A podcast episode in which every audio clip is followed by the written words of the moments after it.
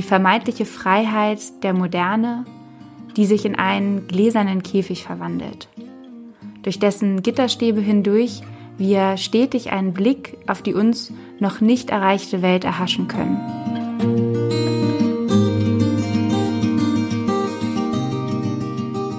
Hallo und herzlich willkommen zu Sinneswandel, dem Podcast für persönliche und gesellschaftliche Transformation. Mein Name ist Marilena Behrens und ich freue mich sehr, dass du heute mit dabei bist.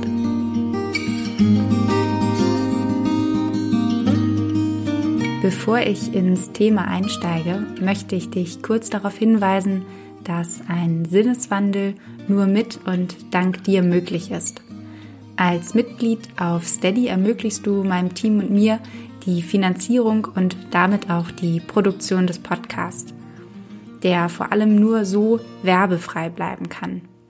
Als Mitglied nimmst du außerdem automatisch an Verlosungen teil – und in dieser Woche verschenke ich zum Beispiel das großartige Buch Unverfügbarkeit von Hartmut Rosa, welches auch noch mehrfach in dieser Episode auftauchen wird. Wenn also auch du Mitproduzentin des Podcasts werden möchtest, dann geh einfach auf steadyhq.de slash Sinneswandel oder noch einfacher, schau einfach in den Shownotes vorbei, da habe ich dir alles verlinkt.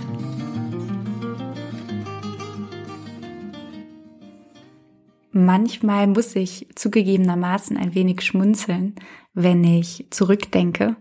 Gar nicht mal allzu weit zurück, eher vielleicht so drei Jahre, als ich von einem Freund das Buch Das Café am Rande der Welt geschenkt bekam.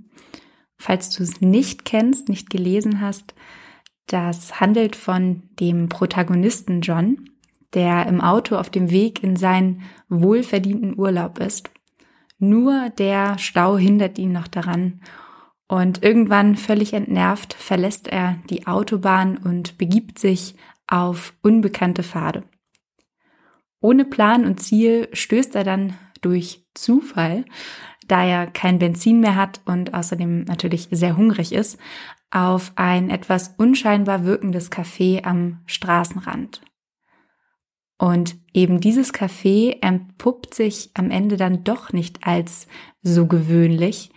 Auf der Speisekarte findet John nämlich drei vor, drei Fragen vor, die sein Leben ziemlich auf den Kopf stellen werden. Und die lauten, warum bist du hier? Hast du Angst vor dem Tod? Führst du ein erfülltes Leben? Fragen dieser Art hat sich John zugegebenermaßen noch nie gestellt. Da er aber sowieso ja, unzufrieden mit seinem gefühlt belanglosen Leben und insbesondere mit seinem 0815-Job ist, kommen diese Fragen eben genau zur rechten Zeit. Und so beschließt John sein ganzes Dasein im Prinzip auf den Kopf zu stellen, kündigt seinen Job und beginnt sein Leben selbst in die Hand zu nehmen. Statt nur zu existieren oder gar vor sich hin zu vegetieren, das Leben so richtig in vollen Zügen auszukosten. Und was das konkret bedeutet, das erfährt man dann natürlich in den Folgebüchern. Also, warum bringt mich das Ganze zum Schmunzeln, wenn ich daran zurückdenke? Auch für mich kam nämlich das Buch damals genau zur rechten Zeit, könnte man sagen. Ich hatte BWL studiert, war fast fertig und steckte gerade in einer Unternehmensberatung fest, von der ich gehofft hatte, sie sei quasi das Puzzleteil, das mein Leben noch komplett machen würde. Dass ich den lieben langen Tag Excel-Tabellen ausfüllen und PowerPoint-Präsentationen zurechtdrücken würde, das hatte mir allerdings keiner verraten. Und so war ich äh, kurz gesagt, ja, doch am Boden zerstört, könnte man fast sagen, hatte ich doch all meine Hoffnungen auf diesem Weg, meine Karriere gelegt. Und nun? Das Café am Rande der Welt, beziehungsweise John, hat mich in diesem Moment eben abgeholt, wie vermutlich viele andere Leserinnen und Leser, denen es ähnlich ging oder vielleicht auch heute noch geht, auch. Es passt oder scheint einfach zu unserer heutigen Zeit zu passen, wie die Faust aufs Auge. Denn man könnte sagen, wir leben in einer Welt, in der es scheinbar keine Grenzen gibt, die es nicht zu überwinden gilt. Nichts ist unmöglich. Geht nicht, gibt's nicht. Just do it. No excuses. Eine jede und ein jeder von uns trägt heute die Verantwortung für das Gelingen oder eben auch Nicht-Gelingen des eigenen Lebens. Getreu nach dem Motto, jeder ist eben seines eigenen Glückes Schmied. Eine Erwartung, der nachzukommen, vielen von uns nicht nur nicht gelingt, sondern auch eine, die im schlimmsten Fall krank macht. Können wir uns doch auch noch permanent durch die sozialen Medien mit anderen vergleichen und wissen dadurch genau, was wir alles noch nicht erreicht haben. Ich mag nicht behaupten, dass die Zunahme an Burnouts oder Depressionen alleine aus diesem Leistungs- und Effizienzdruck heraus entsteht, aber ich vermute, dass es auch nicht ganz davon losgelöst ist. Wenn ich so darüber nachdenke, dann taucht da ein inneres Bild in meinem Kopf auf. Die vermeintliche Freiheit der Moderne, die sich in einen gläsernen Käfig verwandelt, durch dessen Gitterstäbe hindurch wir stetig einen Blick auf die uns noch nicht erreichte Welt erhaschen können die uns so begehrenswert scheint mit all ihren Möglichkeiten der Selbstentfaltung und Verwirklichung.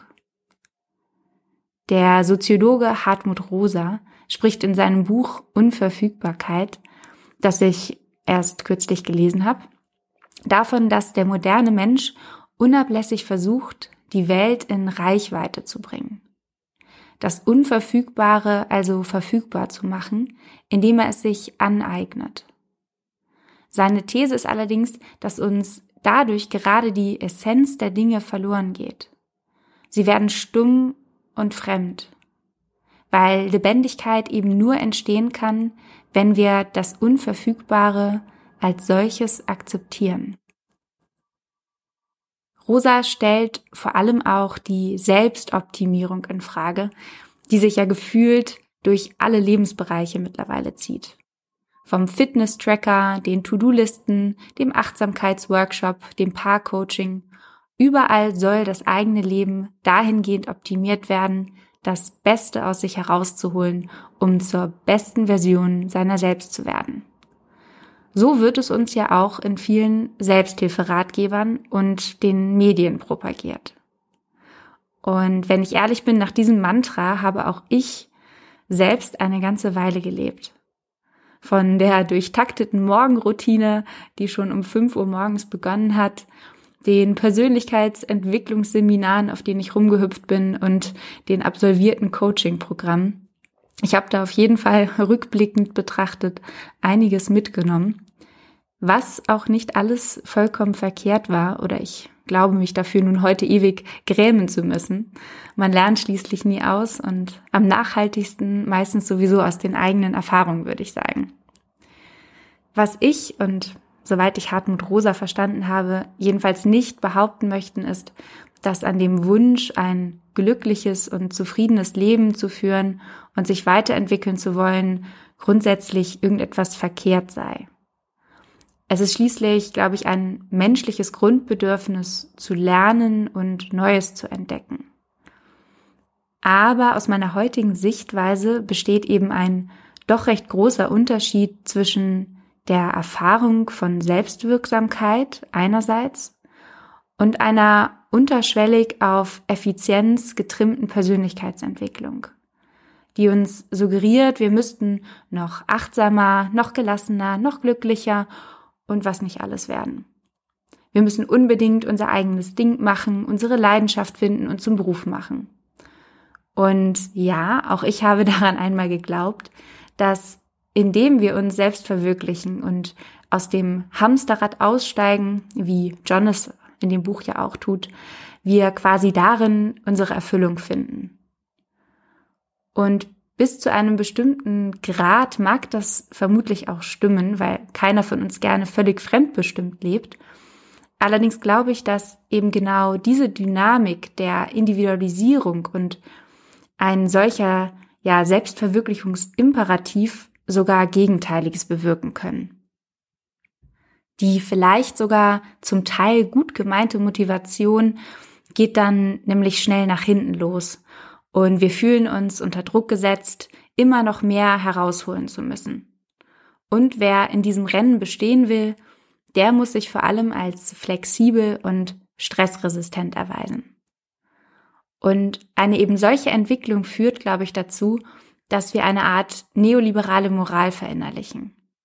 Im Sinne eines sei aktiv und selbstdiszipliniert, denke unternehmerisch, finde deine Defizite und optimiere dich.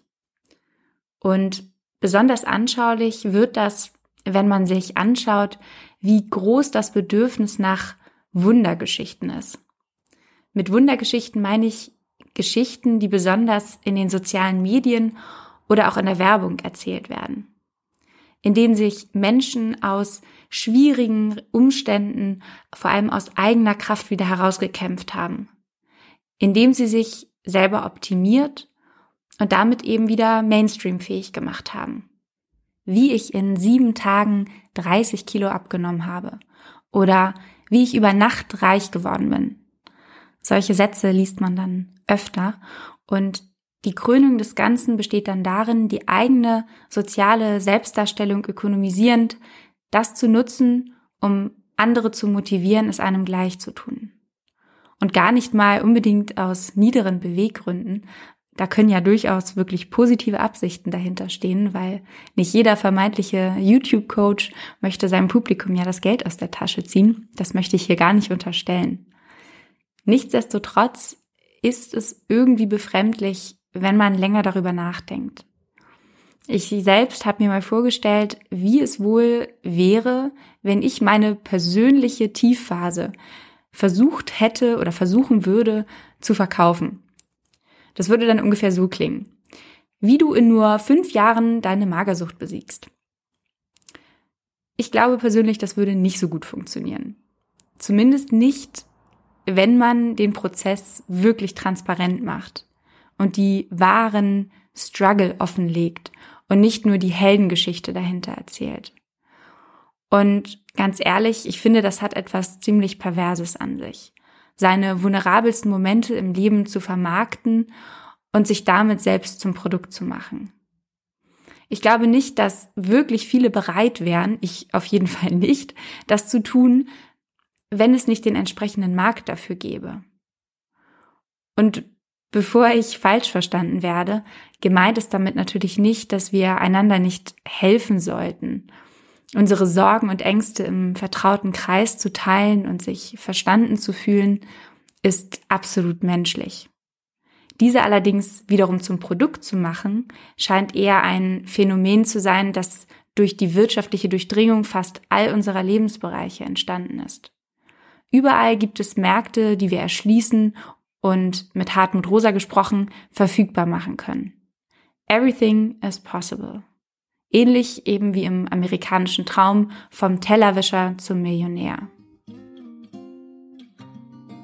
In dieser kleinen Unterbrechung möchte ich dich kurz darauf hinweisen, dass es den Podcast nur mit Hilfe deiner Unterstützung geben kann. Als Mitglied ermöglichst du es mir, werbefrei und unabhängig arbeiten zu können. Ab einem Beitrag von 10 Euro wirst du außerdem als Produzentin namentlich genannt. Wie das funktioniert, das erfährst du ganz einfach in den Show Notes. Wenn alles möglich ist, dann bedeutet das aber im Umkehrschluss auch, dass wir Menschen auf immer mehr Hochzeiten gleichzeitig tanzen und uns bloß auf nichts mehr festlegen müssen.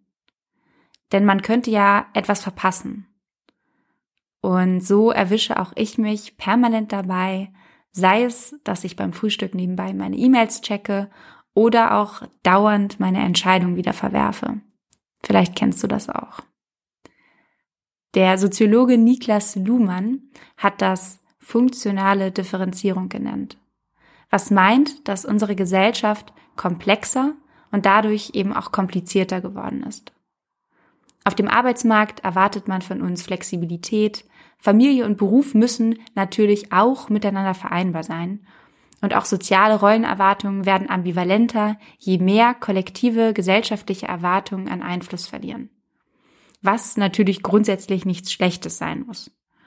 Nur wo wir als Einzelne mehr entscheiden, da gibt es zwar mehr individuelle Freiheit, aber eben auch weniger Berechenbarkeit und mehr Ungewissheit. Irgendwie ist halt nichts mehr so richtig klar. Und das einfach mit einer generellen Überforderung der Menschen mit der Moderne abzutun, weil die angeblich so ist, wie sie ist, weil halt schon immer alles so gewesen ist und man sich daran eben anzupassen hat, das halte ich für zu kurz gegriffen. Die Freiheit, die wir, wenn wir vom globalen Norden sprechen, heute haben, vollkommen zu verteufeln, ist natürlich auch nicht die Lösung. Aber ich glaube, dass es wichtig ist, sich der systemimmanenten Dynamiken bewusst zu werden. Auch hier finde ich, dass Hartmut Rosa das auf den Punkt genau trifft, mit einem gedanklichen Bild, das er malt. Und zwar vergleicht er den Umstand, dass wir uns ständig optimieren müssen, bloß um unsere Position zu halten, mit dem Gefühl, gegen abwärts fahrende Rolltreppen anzulaufen. Ich wette, das hast du auch schon mal probiert, zumindest als Kind vielleicht. Und das erklärt auch, weshalb es zu einem Wagnis wird, sich wirklich auf etwas einzulassen, weil man eben genau nie weiß, wie lange man das noch macht.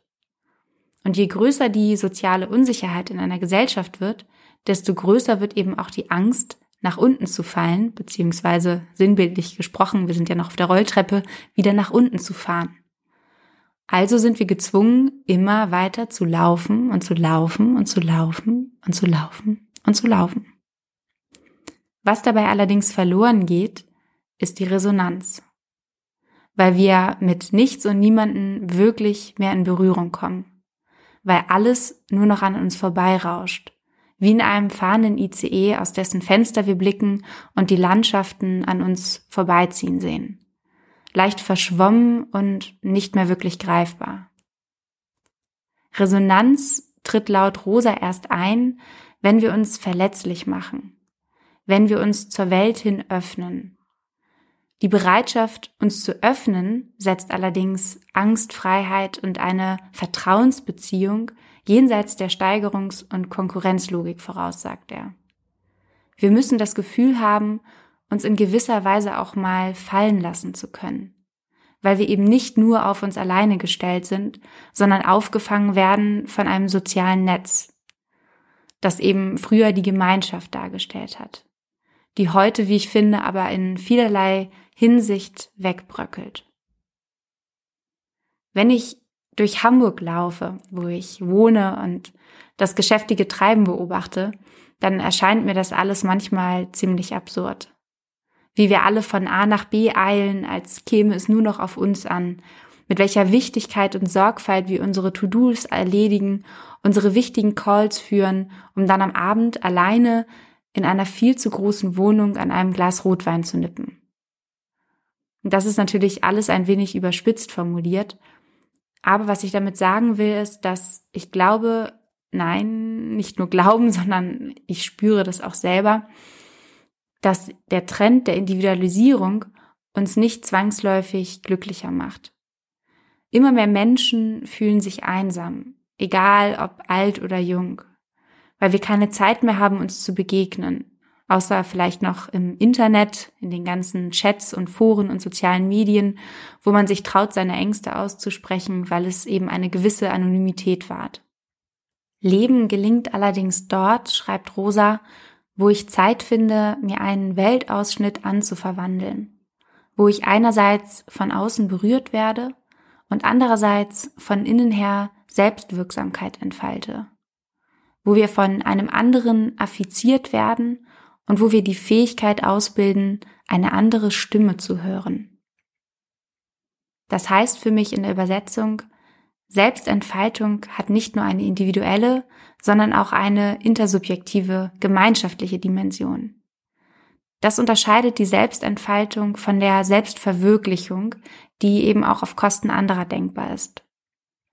Stattdessen entsteht aber eine Art positive Rückkopplung indem unser Bestreben sich darauf richtet, dass andere sich ebenfalls entfalten können, damit ich mich entfalten kann.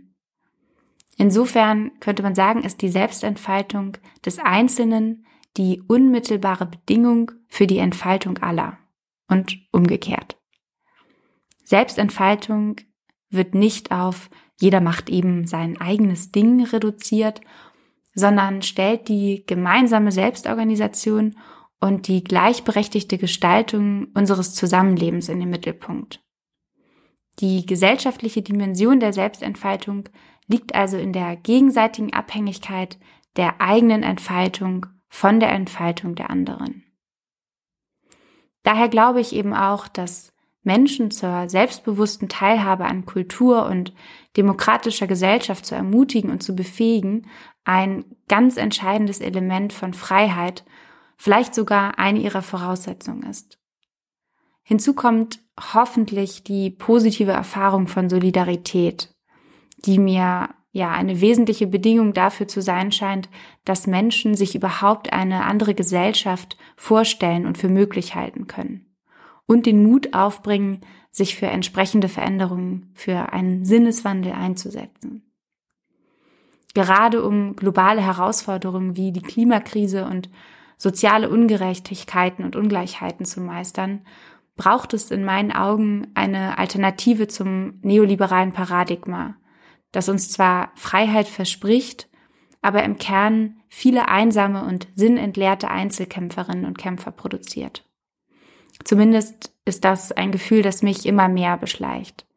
Aus meiner eigenen subjektiven Erfahrung und einigen Gesprächen, die ich mit Freunden, Bekannten und Menschen, die mir mal hier und dort begegnet sind, ähm, ja, dadurch bewusst geworden ist. Eine konkrete Lösung oder ein Drei-Schritte-Plan, den möchte ich an dieser Stelle gar nicht anbieten. Darum soll es hier nicht gehen. Vielmehr ist es einfach mein Wunsch, meine Gedanken mit dir zu teilen, die vielleicht mit dir resonieren oder eben auch nicht, aber zumindest einen Prozess in Gang bringen, das glaube ich. Insofern freue ich mich auch immer sehr, wenn ich Post von Hörerinnen und Hörern erhalte, die ihre Gedanken mit mir teilen. Ich möchte mich an dieser Stelle fürs Zuhören bei dir bedanken. Und wenn dir die Folge gefallen hat, dann teile sie gerne mit anderen Menschen. Und natürlich würde ich mich vor allem sehr freuen, wenn auch du Mitglied wirst und damit einen Sinneswandel möglich machst. Alle Infos dazu findest du, wie gesagt, in den Show Notes und auf meiner Website marilinabehrens.de slash podcast. Ansonsten freue ich mich, wenn wir uns bald wieder hören bei Sinneswandel, dem Podcast für persönliche und gesellschaftliche Transformation. Bis bald.